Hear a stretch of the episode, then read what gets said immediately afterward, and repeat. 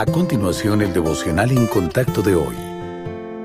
La lectura bíblica de hoy comienza en el versículo 14 de 2 de Corintios, capítulo 5. Porque el amor de Cristo nos constriñe pensando en esto, que si uno murió por todos, luego todos murieron, y por todos murió para que los que viven ya no vivan para sí, sino para aquel que murió y resucitó por ellos. De manera que nosotros, de aquí en adelante, a nadie conocemos según la carne. Y aun si a Cristo conocimos según la carne, ya no lo conocemos así. De modo que si alguno está en Cristo, nueva criatura es. Las cosas viejas pasaron. He aquí todas son hechas nuevas. Y todo esto proviene de Dios, quien nos reconcilió consigo mismo por Cristo, y nos dio el ministerio de la reconciliación que Dios estaba en Cristo reconciliando consigo al mundo, no tomándoles en cuenta a los hombres sus pecados, y nos encargó a nosotros la palabra de la reconciliación.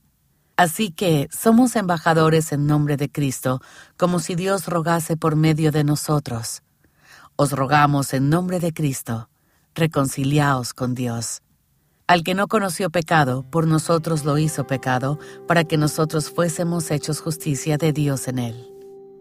La metamorfosis de una oruga es asombrosa. Desaparece en una crisálida creada de su propio cuerpo y en poco tiempo emerge una delicada y hermosa mariposa. Nuestro cambio en el momento de la salvación es aún más radical y milagroso.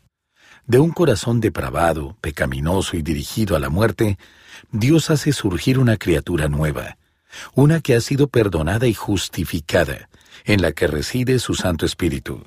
Pero si hemos sido transformados milagrosamente después de poner nuestra fe en Cristo como Salvador, ¿por qué seguimos luchando con el pecado?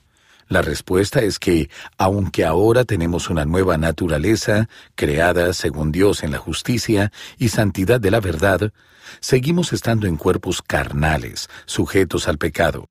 Mientras estemos en este mundo, habrá una batalla continua entre el espíritu y la carne.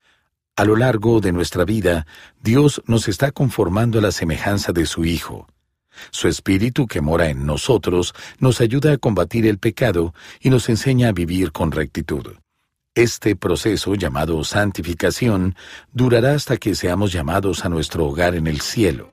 Felizmente, a medida que nos rindamos al Espíritu, nuestra conducta y nuestros pensamientos también se transformarán.